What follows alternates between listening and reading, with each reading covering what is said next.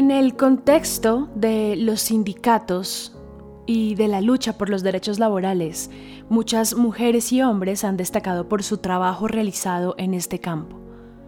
En el capítulo número uno de Liderazgos Imprescindibles conocimos a Marcela León, una mujer que lleva más de 30 años trabajando por los derechos laborales en diferentes regiones de Venezuela y que hoy en día, gracias justamente a ese trabajo, se ha consolidado como una de las figuras más importantes del sindicalismo en toda América Latina. La importancia de la voz de los trabajadores. Y todo pasa porque nos tienen que oír a los trabajadores. Nos tienen que oír. No hay democracia sin sindicatos.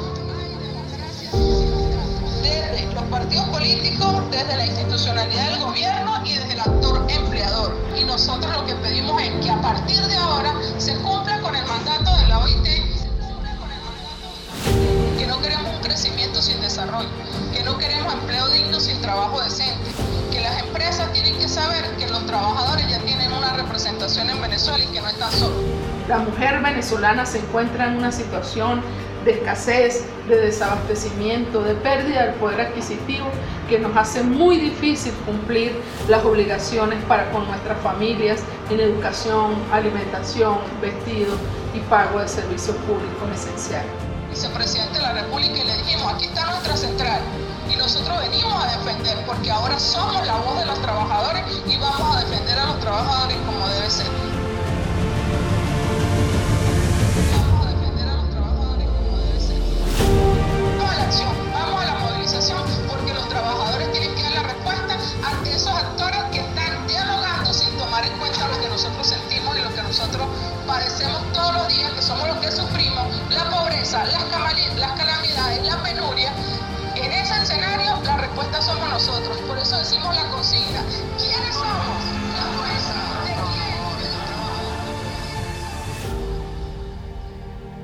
Les doy la bienvenida a este segundo episodio de Liderazgos Imprescindibles.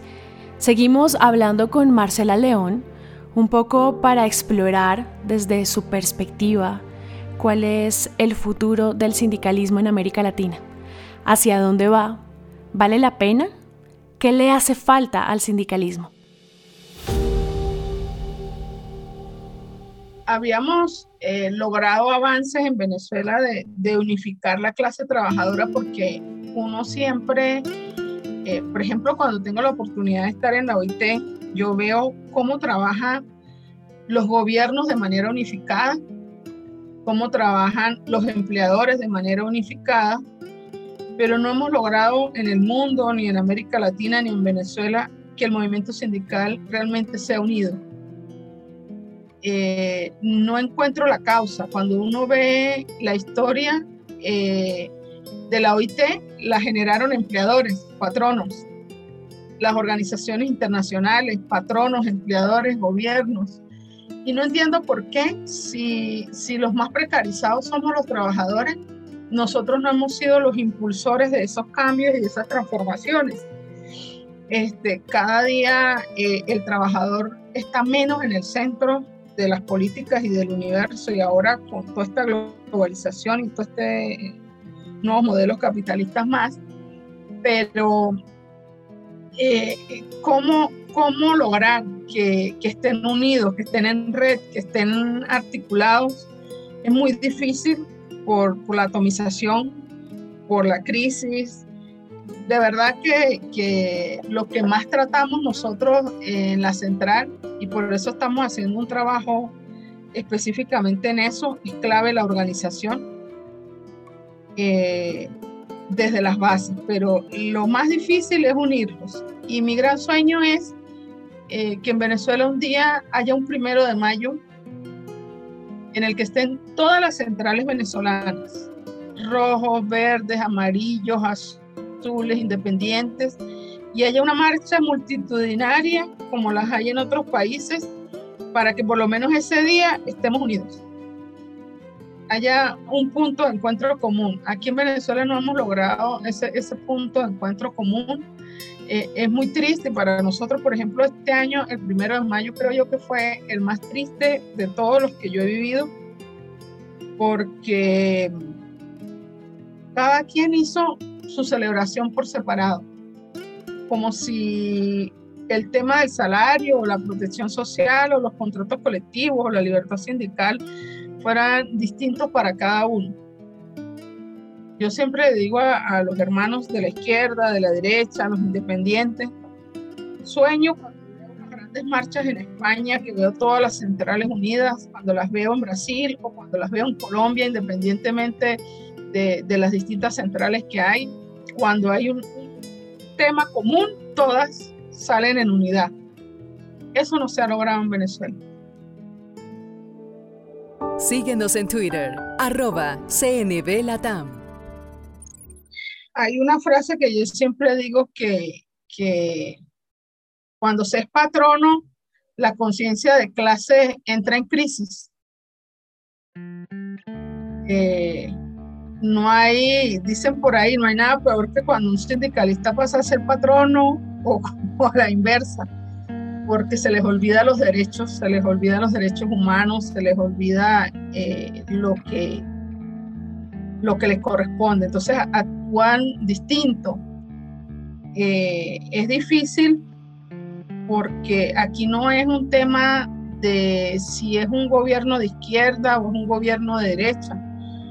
Eh, pienso que independientemente del tipo de gobierno, aun cuando el movimiento sindical históricamente surgió de la izquierda, eh, y, de la izquierda porque siempre se han reclamado cambios, transformaciones, eh, beneficios, derechos, pero en la práctica son muy pocos eh, los que reconocen los derechos humanos de los trabajadores, los derechos laborales y sindicales, porque piensan ya como Estado o piensan eh, como empleador y no entienden que son patrono Estado, pero también son patrono legislador, pero también son eh, patrono que tiene que reconocer derechos y que tiene que garantizar derechos. Entonces, entra como en crisis esa confluencia de los deberes y obligaciones. Deberíamos desde, desde los muertos de Chicago a la fecha tener más derechos y hoy tenemos menos. Todo pasa por, por el respeto a los derechos humanos y lamentablemente eh, aquí en Venezuela, bueno, ahorita estamos en una situación muy difícil, eh, una crisis multidimensional compleja, eh, demasiados extremos, no hay liderazgos claros que conduzcan eh, el proceso político, que es el que marca, porque el sistema político es el que te dice eh, cómo va a funcionar todo. Y si el sistema político no te genera derechos, no te genera garantías, no te genera seguridad, pues pasa lo que está pasando en Venezuela, que tenemos más de 6 millones de hermanos migrantes en este momento. La gran crisis política social y económica que se vive en Venezuela no ha afectado por supuesto únicamente a hombres. Y dentro de este aspecto, Marcela León vuelve a consolidarse como una figura importante. Hoy en día, Marcela también es considerada como una de las figuras dentro del sindicalismo más influyentes en lo que tiene que ver con la defensa de los derechos laborales de las mujeres.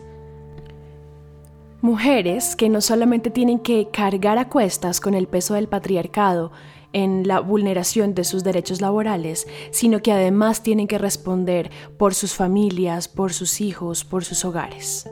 Yo sé que, hemos conquistado espacios, yo sé que, ahora hay eh, representación de la mujer, no en igualdad todavía, pero sí hay un poco más de, participación en distintas ocupaciones, profesiones, espacios de incidencia.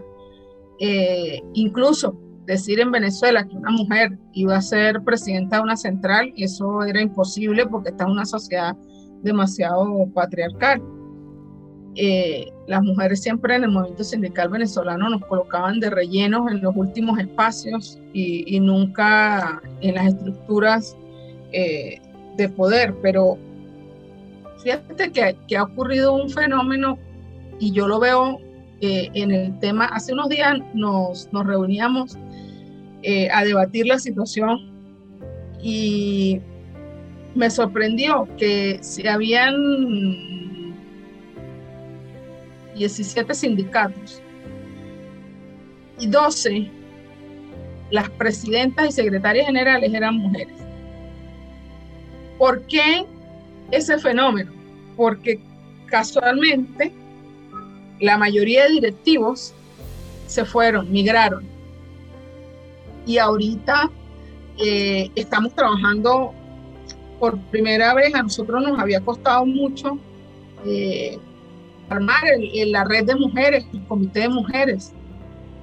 Y ahorita tenemos más de 100 mujeres trabajadoras sindicalistas, dirigentes en distintos espacios que están construyendo, que están haciendo cosas, eh, algunas en, temas de, reciclaje y medio ambiente, otras en temas de salud. Entonces nos ponemos a inventar, a emprender. Entonces en ese sindicalismo de servicios, eh, acercamientos con la comunidad, hacer bailoterapia en la comunidad para por lo menos desestresarse. Eh, parecen cosas pequeñas, pero son grandes y esto ha ido mejorando muchísimo eh, incluso el apoyo y la solidaridad y la articulación entre unas y otras desde, desde la comunidad. Y eso ha permitido que, que, hoy estén todas como emocionadas, queriendo hacer cosas, queriendo eh, emprender y ayudar. Y de verdad que, que no puedo decir que hoy estemos mejor, porque no estamos mejor. La mujer venezolana, su contexto es muy fuerte, además de que la, situación ha hecho que surjan las mafias de la trata de mujeres, de niñas, y vemos cómo se llevan a nuestras niñas. Eh, hemos visto situaciones hasta de venta de órganos. Las cifras indican eh, que hay mayor desigualdad, que aumentaron las brechas, que ya no el rostro, sino todo el cuerpo de las mujeres de pobreza el, solo el que no haya combustible, el que no haya alimentos, la desnutrición. Y, y eso es un peligro muy fuerte, un peligro silente, porque representa que la próxima generación no va a ser una generación fuerte.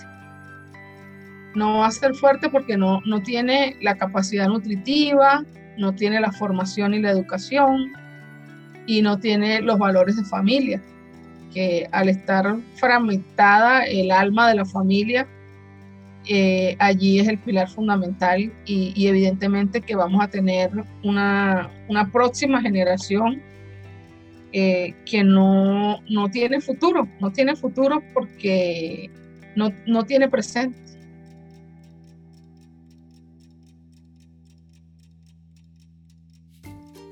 Como en la mayoría de los espacios que las mujeres habitamos, siempre terminamos cumpliendo un rol maternal, un rol en el que acogemos, protegemos, cuidamos de todo aquello que nos rodea. Por supuesto, en el sindicalismo no es diferente. Pero además, en el caso de Marcela León, que ya nos ha contado un poco sobre la relación con sus hijos, todo este contexto del trabajo laboral también la ha llevado a ver y entender su relación con sus hijos de una manera diferente. Eh, generalmente en los primeros de mayo eh, los llevaba. Ellos siempre han estado conmigo en los cursos, en los talleres, ellos saben que es un sindicato, ellos saben todo porque incluso eh, son los que me, me ayudaban o me ayudan eh, a, transmitir las láminas. Tuvimos la conferencia de mujeres y mi hijo estaba pendiente de las grabaciones. Eh, él trasladó varias compañeras.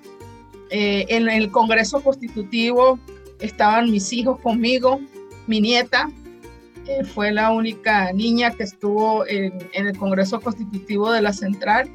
Y ellos siempre pendientes que la logística no falle, eh, que si hay que trasladar a alguien, la comida, conocen todo el campo sindical porque lo, trabajan, lo, lo ven desde niño conmigo, porque no tenía con quién dejarlos. Y entonces uno estaba como de tres añitos, el otro estaba como de cinco, pero han estado caminando conmigo el mundo sindical. Crecer en una familia en donde los valores por la defensa de los derechos fundamentales y los derechos laborales se prioriza tiene que ser, por supuesto, una influencia muy fuerte en la manera en la que uno se forma como ser humano.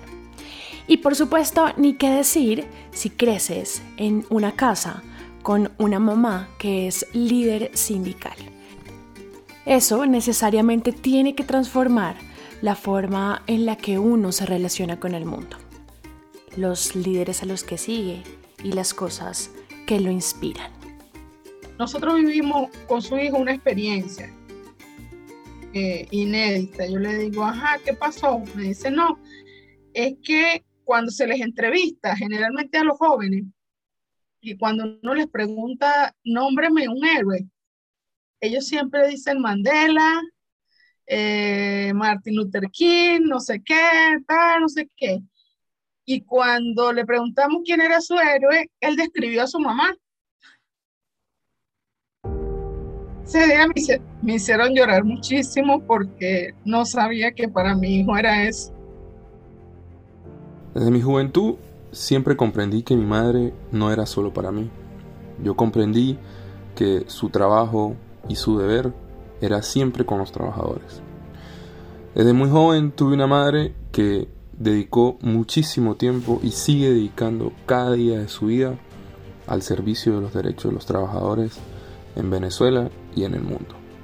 Desde muy joven cuando mi mamá me decía, hijo, hoy es primero de mayo, tenemos que ir a marchar, tenemos que ir a defender nuestros derechos, porque derecho que no se defiende es un derecho que se pierde. Cosa que quedó marcada en mi corazón desde que tengo, qué sé yo, 5 o 6 años, porque durante toda mi vida la he escuchado decir el mismo lema, derecho que no se defiende es un derecho que se pierde. Y con mucho orgullo lo puedo decir y puedo decir que mi madre es una persona a la cual puedo mirar a los ojos y decirle, gracias mamá, porque todo lo que ha hecho y todo lo que sigue haciendo, no solo por mí, sino por los millones de trabajadores venezolanos y por los cientos de millones de trabajadores latinoamericanos que representa, es la persona ideal para tener como una guía, como una madre y como esa persona que tanto me ha dado en el mundo. La verdad que la idea Marcela León es un ejemplo a seguir y siempre caracterizado el empeño, el esfuerzo y la dedicación que una mujer podría tener y puede seguir teniendo para desarrollarse como un excelente ser humano. Marcela León continúa hoy en día trabajando incansablemente, día a día, por la defensa de los derechos laborales de hombres y mujeres en Venezuela. Desde la central así, siendo presidente, ha inspirado a muchísimas personas, no solamente a sus hijos y a su familia, sino a todos aquellos que la rodean y que han encontrado en su figura un motivo más para seguir en esta lucha. Sin embargo, Marcela no es la única. Y en Liderazgos Imprescindibles seguiremos contando las historias de hombres y mujeres dedicados a promover y a defender los derechos de las y los trabajadores de toda Latinoamérica. Nos escuchamos en un próximo episodio de Liderazgos Imprescindibles.